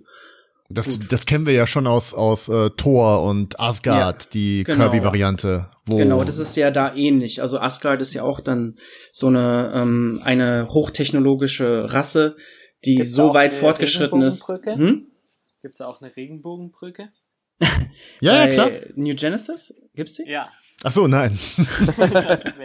Zwischen den beiden Planeten und die treffen sich dann und äh, umarmen sich. Nee. Das würde voll Sinn machen. Mhm. Gut, und dann ähm, als eine Manifestation dieses technologischen Übernatürlichkeit ist diese Motherbox. Das ist quasi Alexa 8.0. ähm, das ist ein ja ähm, ein lebender Computer, der auf also seinen Nutzer perfekt zugeschnitten ist, der so quasi als Ultim so als Allzweckmittel benutzt werden kann für alle möglichen Sachen, die man sich vorstellt. Also man kann, die können zum Beispiel diese Boom Tubes, heißen die so, ja, rufen. die, ja, das Genau. sind Teleportationsröhren. Ja, die machen so, so Teleportationsröhren und damit kannst du dich durch das ganze Universum instantly bewegen. Also besser geht's nicht. Und du kannst auf Ja. alles Wissen zugreifen. Du kannst eigentlich mit diesem Ding, ähm, hast du sehr viele Möglichkeiten, was du machen kannst. Und du kannst Musik spielen. ja. Ja, diese Boom, interessant finde ich, dass die ähm, Boomtubes, wie sie, äh, Entschuldigung, wie die, dass die Regenbogenbrücke, wie sie im ersten Torfilm äh, interpretiert wurde, extrem ähnlich ähm, aussieht wie die Darstellung der Boomtubes. Um schon mal ein bisschen vorwegzugreifen ja. zu Justice also, League. Was richtig cool ist an dem Boom, an die, wie spricht man die richtig aus? Ähm, Boomtube. Boomtube. Ja ist, dass sie halt, wenn, wenn sich die Bösewichter dann halt da manifestieren, ne, wenn die zu Besuch kommen, dann macht das so einen krassen Knall und so, ne? Ähm, ja. Mhm. Also die sind dann richtig da, weißt du? Ah, scheiße, da kommt diese, diese Röhre und du weißt ganz genau, oh, jetzt gibt's Probleme, ne? Ja, Jack, Jack Kirby war ja, also in seiner ganzen Art, wie er auch Geschichten gezeichnet und erzählt hat, war er ja ein sehr martialischer Mensch und er hat halt quasi verstanden, dass halt diese Soundwords kann man ja quasi manifestieren auch ja. wieder in etwas. Also man genau. muss gar nicht doof hinschreiben, tada, ey Mann, wenn wir mhm. so ein Gerät haben, was einen irgendwo hin teleportiert, dann macht das auch Krach. Genau. So, also richtig in die Fresse. Er war ja auch jemand, der äh, der gerne Leute in die Fresse gehauen hat. Also zumindest ja, in also, Comics, ne? Er hat halt Krieg, ja, also er hat Krieg richtig erlebt. Also. Ja, also er war halt wirklich ja, jemand, ja. der äh, im Krieg unterwegs war. Er war jemand, der halt auf den Straßen von New York Gewalt miterlebt hat. Ähm, also er ist halt wirklich ein Badass gewesen. Und dass halt so jemand, mhm äh, seine Comics haben halt auch wirklich immer sehr viel mit dieser, äh, also er, er hat halt das, was du eben meintest, dieses kosmische sehr alles in Fäuste und Muskeln umsetzen können. Jetzt nicht wie ein Rob Liefeld, wo das dann total albern aussieht, sondern nee, halt einfach, er hat, er hat das, das ist ähm, immer gespürt. Also es war echt gut. Ja, genau, er hat es Mensch, vermenschlicht so eine Art. Also man konnte mitfühlen, obwohl es so abgefahrene Geschichten waren. Es war nicht so abstrakt. Es war gleichzeitig ja. abstrakt und es war gleichzeitig ähm, auf einer emotionalen Ebene hat es funktioniert. Ähm, und dann, was noch wichtig ist, also auf New Genesis und äh, Apocalypse, ähm, haben nur Götter gelebt. Also das sind ähm, der Highfather und Darkseid, die haben ganz viele Kinder gehabt und das sind alles Wesen, die mit großer Macht ausgestattet oder mit zumindest mit Superkräften. Und ähm, die haben, die bilden in, innerhalb dieser ähm, dieser zwei Planeten bilden die eigene Teams oder eigene Interessenschaften und die interagieren die ganze Zeit gegeneinander, zumindest auf Apocalypse. Und ähm, ja, da, da haben, wurden sehr viele coole Charaktere erschaffen, die teilweise an auch die Götter zum Beispiel ähm, der alten Griechen erinnern. Ne? Ähm, ja. Die hatten alle eine Aufgabe innerhalb dieses Gefüges, was Jack Kirby geschaffen hat. Gut, und so die Infanterie ähm, dieser Welt, das sind die Parademons, die kommen ja auch im Film vor, diese komischen Typen, die Batman da am Anfang äh, dieser Oh, Spoiler, Spoiler, aber oh, sorry, äh, im, sorry, Trailer. Ja. im Trailer, mhm. im Trailer, sieht Trailer. man mhm. von Parademons. Äh, Parademons, weil du hast ja gerade gesagt, auf dem Planeten leben ja natürlich nur diese Götter, die beherrschen das. Die mhm. Parademons sind letztendlich entführte Aliens, also sprich, äh, Darkseid ist ja ein Conqueror, also er mhm. äh, gibt sich nicht damit zufrieden, nur Apocalypse zu beherrschen, er will ja am Ende das ganze Universum. Genau, äh, und ähm, Darkseid ist so, ist ganz wichtig noch zu wissen, der ultimative Nihilist, der möchte, fühlt sich am besten, am wohlsten, wenn alles den Bach runtergeht und wenn alles am Arsch ist und alles, was er macht, ähm, ist quasi darauf ausgerichtet, das Universum ins Verderben zu stürzen, kann man ja, so halt sagen, und mehr Macht zu bekommen. Anti-Life, genau. Hashtag. Genau. Ähm, ja, und, und, und halt diese armen Welten, die er halt geschafft hat äh, zu unterjochen, da werden halt dann einfach die Anwohner genommen und werden dann halt unter anderem von seinen Herrschern eben zu diesen Parademons umfunktioniert. Also sprich, die werden verwandelt oder so lange gequält, bis ihr Geist gebrochen wird. Also stellt, also letztendlich ist es halt einfach die Verkörperung der Hölle mhm. und du wirst am Ende ein Soldat äh, des Teufels. Mhm. Also die sind dann halt auch ähm, mal so viel schon mal gespoilert, man darf die besten Gewissens töten, weil in denen nichts Menschliches mehr steckt oder nichts äh, Lebenswertes. Die sind halt auch nur dafür da, um das Böse auszuführen. Genau. Und ähm, dann kommen wir kurz zu diesem Steppenwolf. Ähm, ich habe den überhaupt nicht in Erinnerung, weil das ein sehr langweiliger Charakter ist. Auch in, den Comics hat er auch nicht so viel zu tun, glaube ich. Aber nee. da, da bin ich jetzt. Die Sache ist, Steppenwolf ist der, wenn Darkseid sich entscheiden müsste, welcher Sohn als erstes die Klippe runterspringen würde. Ich glaube, das wäre dann Steppenwolf, oder? Genau, ähm, also Steppenwolf es ist, ist halt so der typische, äh, wenn man in Filmen, in so amerikanischen Filmen, diesen Sarge immer hat als Charakter, der als erstes ausrastet und irgendjemanden erschießt, ist es wahrscheinlich Steppenwolf mit seiner Axt, der sagt, ja, okay, ich mach das, kein Problem. Äh, immer der erste Offizier für alle In äh, Inquisitionen, wo Darkseid sich zu schade für ist, selber hinzukommen oder weil es ihm aufgrund von kosmischer Gesetze ja. nicht möglich ist, einen Fuß auf dem Planeten zu setzen. Genau, aber das ähm, habe ich noch was vergessen zu New Gods und sicher einiges. Da gibt's ja noch viel auszuholen, was man erzählen könnte. Jedenfalls ja. auf diesen zwei Planeten, ähm, ich glaube, Jack Kirby hat nur so 15 äh, Hefte gemacht äh, oder 15 Geschichten. ähm, und ist dann abgesprungen. Ich weiß aber nicht mehr aus welchen Gründen. Ähm, Letztendlich wurde der Comic eingestellt, also ganz traurig. Ähm, genau, aber ähm, und das Problem war auch, dass zum diese diese Welt von äh, der New Gods, New Genesis und Apocalypse nicht offizieller Teil der DC-Mythologie war. Und ich glaube, die haben einen dieser Krisenevente genutzt, um quasi diese zwei Universen miteinander zusammenzubringen. Ähm, aber genau. da weiß Maurice mehr als ich.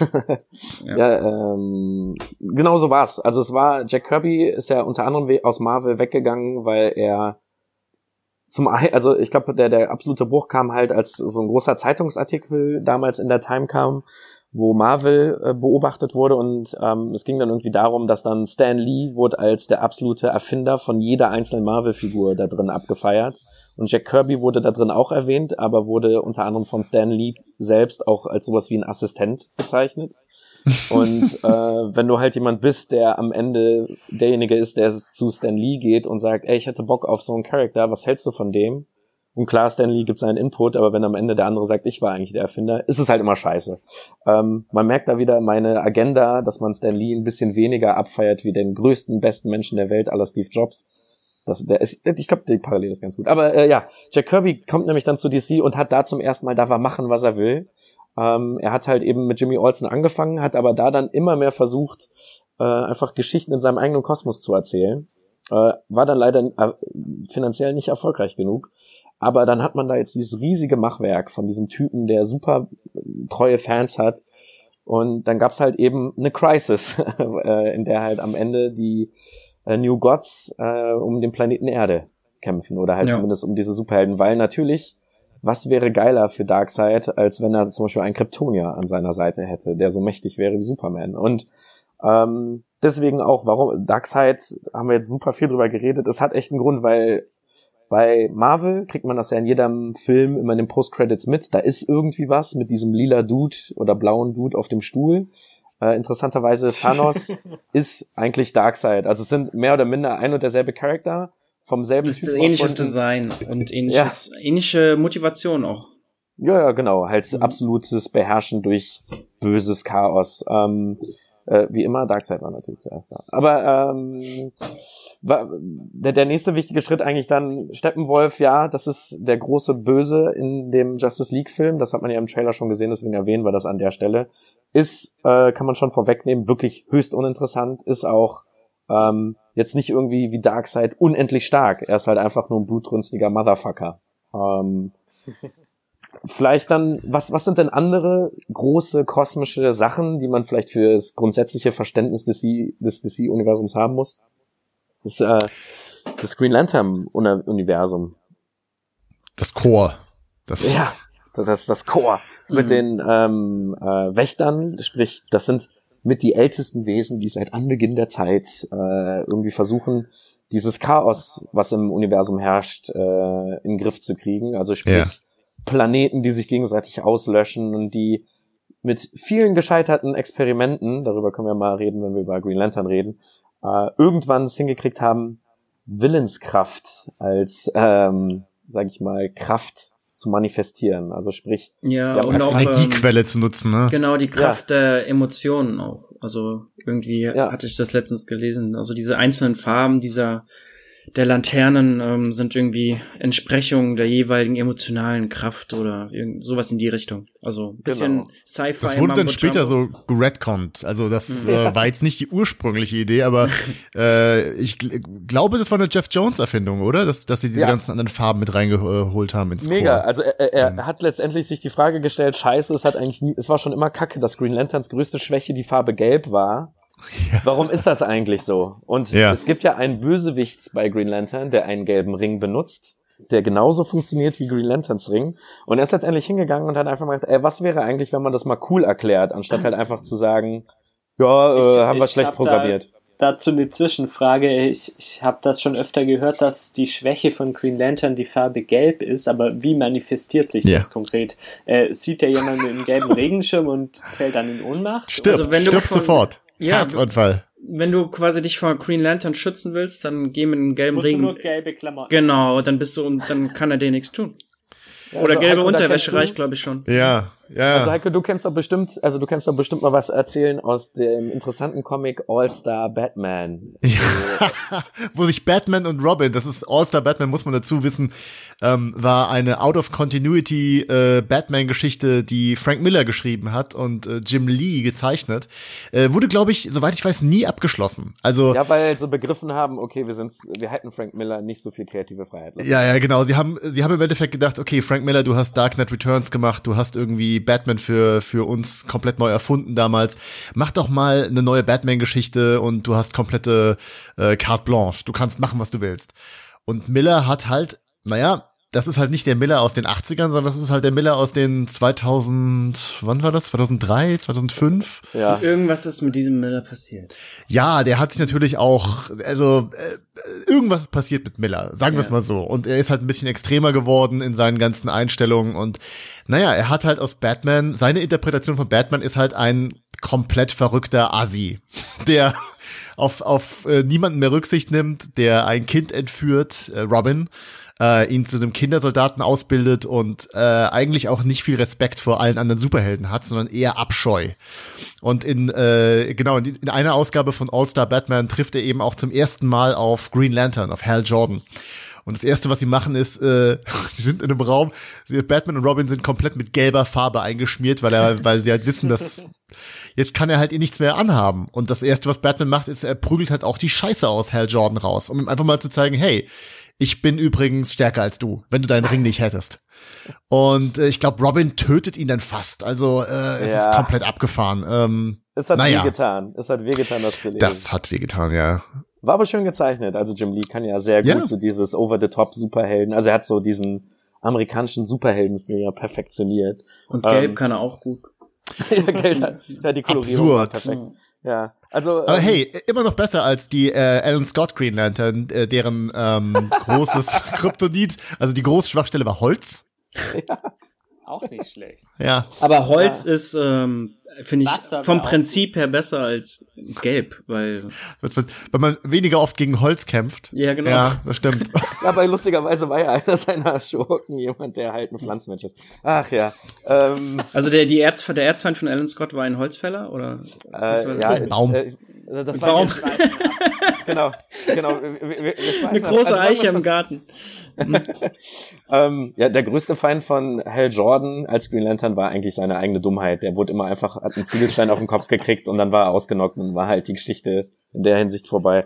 Aber ja, äh, es gab halt eben auch gute Green Lanterns und es ist so, also klar, es gibt auch noch andere Ringfarben und alles mögliche, aber vielleicht für den Film ist erstmal nur wichtig, es gibt da draußen im Weltall eine Weltraumpolizei, die versucht, das Schlimmste immer abzuwenden. Und zwar immer mit jeweils zwei, zwei Green Lanterns pro Space Sector. Okay, Weltraum ist unendlich, aber was wäre versuchen, wenn, äh, was wäre, wenn man versucht, eine Weltraumkarte zu zeichnen? Die haben letztendlich dann immer gesagt, okay, die Milchstraße und das und das gehört alles zu Space äh, Sektor 2814 und da steckt halt die Erde mit drin.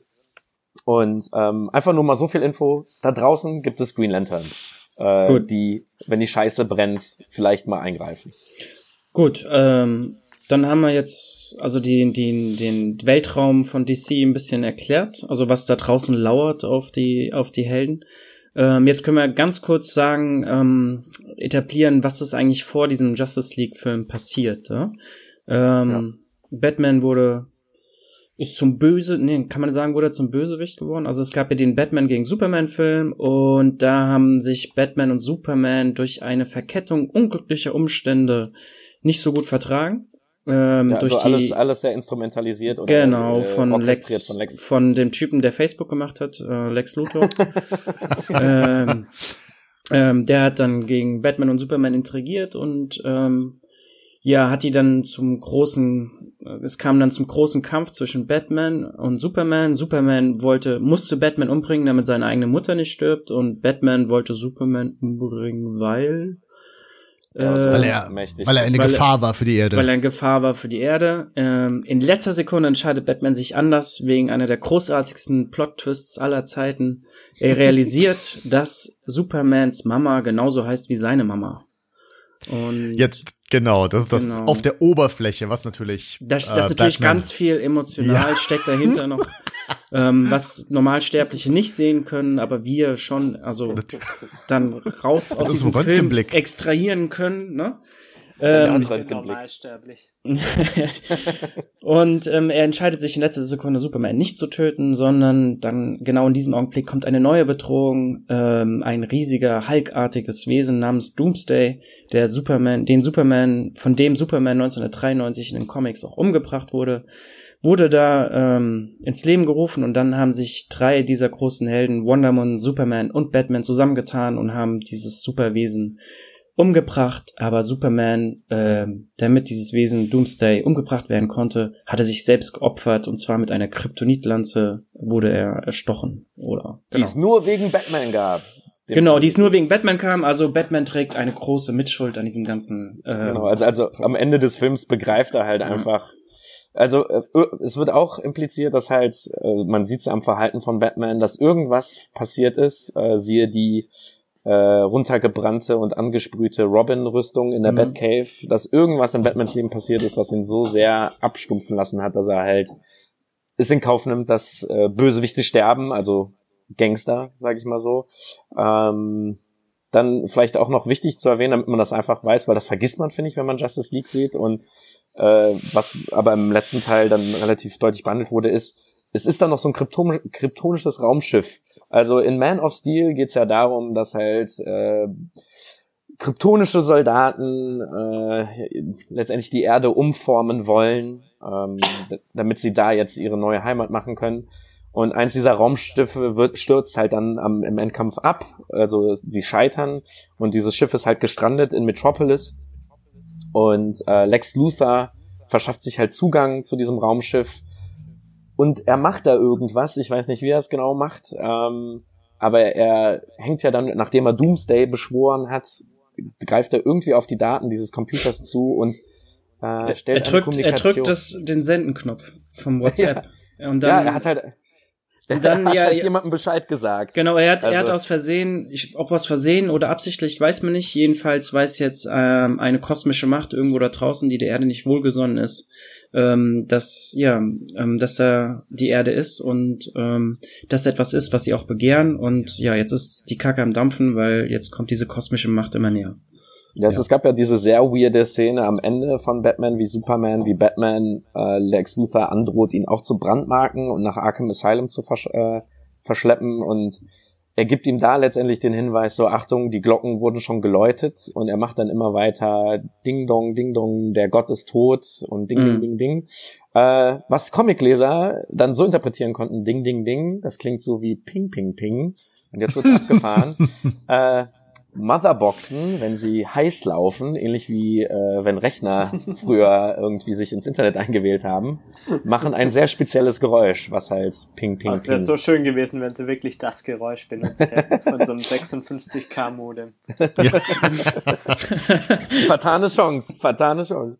Ähm, ja, dann wissen wir noch aus Suicide Squad äh, und natürlich Batman wie Superman, dass Batman sich Informationen äh, beschafft hat zu allen Metawesen, die der Regierung oder halt anderen Menschen bekannt sind. Genau, er hat Darunter, Filme von ihnen gesammelt. ja, er hat YouTube-Clips. YouTube ja, YouTube-Videos.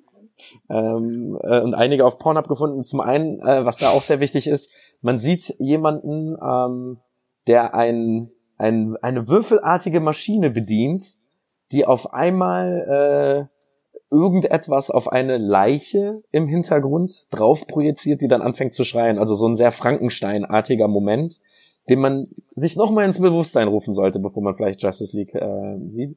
Und was in Wonder Woman etabliert wurde, ist ja, dass, ähm, und für alle, die Wonder Woman nicht gesehen haben, Spoiler, und auch für alle anderen Filme, Spoiler, ähm, dass Ares, der Gott des Krieges, letztendlich äh, es geschafft hat, alle anderen Götter auszulöschen. Also die olympischen Götter sind tot, so tot wie halt Götter sein können. Das ist ja immer, finde ich, sehr, wenn es um Göttergeschichten geht, immer sehr schwierig. Auch bei Superhelden ist das sehr schwierig, wenn es darum geht, wenn jemand stirbt. Aber ja, also es gibt quasi, die olympischen Götter sind jetzt nicht zufällig in der Nähe. Ja. So. Okay. Ja. Ähm, Haben wir noch irgendwas vergessen? Nö, jetzt können wir, können wir mega in den Film einsteigen, oder? Oder Heiko, hast du noch was? Nee, äh, als Vorwissen ähm, nicht wirklich. Nö, äh, Lex Luthor hat die hat Logos designt für alle Superhelden. das muss man vielleicht noch wissen. Ansonsten Sehr nett von Und Codenames. Die Arbeit schon mal abgenommen hat. Nee, ich meine, was man noch übrigens wissen kann, ist, äh, es gab halt, äh, also der, der letzte Film war von Zack Snyder, Batman wie Superman, genau wie Man of Steel. Äh, und Zack Snyder hat auch angefangen, Justice League zu, äh, zu drehen, äh, hat ihn aber nicht selber zu Ende gebracht. Ja, das, aber darüber reden wir gleich äh, ja, bei genau. Justice League nämlich mal stark. Genau. Ja, also es, es gab da Gründe für. Zum einen ja der Tod seiner Tochter und äh, es gab ja auch äh, bei Warner Brothers große Diskussion, ob er überhaupt weiter am DC-Universum arbeiten darf. Ja. Und ob das berechtigte oder unberechtigte Zweifel waren, können wir ja gleich erörtern. Ich habe nur noch die Frage hier an Jo. Was ist denn, was hast du, wenn du Man of Steel, Batman wie Superman, Suicide Squad und Wonder Woman, äh, was sind Sachen, die du da nicht verstanden hast? Oder gibt's da irgendwas, was bei dir einfach nur ein großes Fragezeichen hinterlassen hat? Abgesehen von irgendwelchen Qualitätsmerkmalen. Ähm, ich denke, die Grundstory ist eigentlich relativ klar. Die ist ja auch jetzt nicht immer so mega komplex. Also in Batman wie Superman hat mich, war Lex Luthers Plan, glaube ich, etwas verworren und um zehn Ecken so. Und es ist ein großer Zufall, dass das alles geklappt hat. Aber ich denke, im Großen und Ganzen äh, habe ich das schon so ganz okay kapiert. Also, was man bei diesen Filmen vorher sagen kann, also wenn man die jetzt mit Marvel vergleicht, dass die nicht so einen guten Job machen, aus welchen Gründen auch immer. Ähm, Also es, man weiß die Gründe eigentlich, warum. Ähm, dieses große Crossover-Event vorzubereiten. Also dass man merkt, dass dieses ähm, dieser Justice League-Film schlechter vorbereitet wurde als der Avengers-Film, weil diese diese Crossover-Mentalität, da gab es anscheinend keine kreative Kraft, die das alles miteinander schlüssig verbunden hat. Ich glaube, es Ähm, gab Leute, die es machen wollten, aber Warner Brothers hat einfach nicht dran geglaubt, Ja. dass man das hinkriegt. Und ich Ähm, meine, das und- waren auch in einem Marvel-Film eigentlich immer nur so zwei, ähm, zwei Szenen. Plus die Grundstruktur der Marvel-Filme ist so aufgebaut, dass es leichter möglich ist. Hm? Ja, Genau. Ich glaube, das ist der wichtigste Aspekt, dass sie einfach die Grundstruktur so gelegt haben, Ja. äh, dass sie erst die Helden einzeln vorstellen und erst, die hatten eben die Geduld bei Marvel zu sagen, wir machen jetzt fünf Jahre lang Einzelfilme und erst dann haben wir halt unser großes Crossover, das die ganze Kohle einfährt. Also die davon natürlich auch schon, aber das, der erste Avengers äh, wurde ja eben lange vorbereitet und DC ähm, hat ja zum Beispiel in Batman vs. Superman Wonder Woman schon reingekrampft, wo man eigentlich noch nix über sie wusste, sie keine Backstory hatte, gerade für mich, der die Comics nicht kennt, war das zum Beispiel doch ein eher verwirrender Aspekt auf jeden Fall. Ja. Und der Aber Film was wurde danach rein- geliefert, der war auch echt okay, aber wenn der davor gekommen wäre, hätte ich glaube zum Beispiel auch Batman wie Superman deutlich besser gefunden. Ich glaube, was halt so viele Charaktere angeht, da haben wir ja gleich noch viel zu drüber diskutiert. Es gibt noch eine Sache, über die wir nicht gesprochen haben bei den alten Filmen. Das ist dieser eine Moment, als Batman kurz einschlägt und von einem Oh ja. Flash, äh, besucht wird, ähm, Hm. der anscheinend durch die Zeit reist und ihm den Hinweis gibt, dass Lois Lane äh, die Lösung ist und dass Batman die ganze Zeit recht hatte. Ähm, was ja dann auch noch verbunden ist mit dieser Traumszene von Batman, wo er in der Wüste irgendwo arbeitet oder ich weiß nicht, irgendwo in der, in, auf jeden Fall in einer ziemlich kaputten Welt, die schon fast wie Apocalypse aussieht oder einem Planeten, der Apop Apocalypse gleichgemacht wird und da unbedingt Kryptonit versucht herzukriegen und wird dann am Ende von Supermans Armee, die gemeinsam mit Parademons äh, Batman überfällt, äh, gestoppt und stirbt. Und dann taucht auf einmal Flash auf und sagt ihm, hey, Achtung. Also. So, So, ich glaube, jetzt haben wir alle Werkzeuge äh, ausgelegt und ähm, beenden quasi den ersten schon relativ langen Teil des Podcasts und ähm, wünschen euch viel Geduld, äh, bis dann der zweite Podcast veröffentlicht wird. Sind wir gemein und warten eine ganze Woche oder einen Monat. Äh, das wird sich noch zeigen. Nein, äh, für 2,99 Euro kriegt ihr jetzt schon Zugang dazu. Ähm, Genau. auf unserer Patreon-Seite zum Beispiel. Genau. Mhm. Oder wenn ihr einfach auch bei uns persönlich einfach mal uns anschreibt und sagt, schickt mal die Wave rüber. Mhm. Äh, nee, ähm, also dann würde ich sagen, sehen wir uns dann im nächsten Teil wieder, wenn es heißt Brawl. Und Achtung, Spoiler Alert.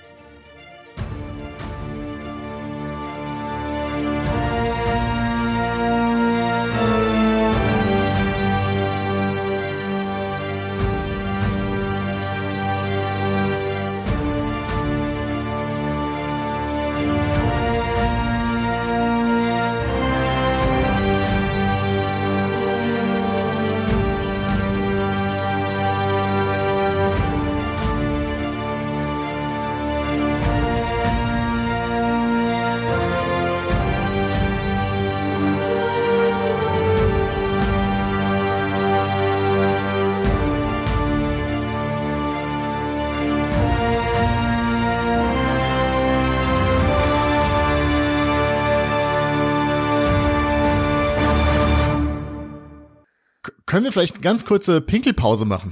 Ja, Nein. voll. Klingt, klingt nicht schlecht, ich muss was zu trinken holen, ja. Nee, das ist, wir wollen den Druck weiter hochhalten. Okay, wir wollen, du meinst, schneller. wir wollen schnell durchkommen, ja. Ja, okay, Film war scheiße, tschüss.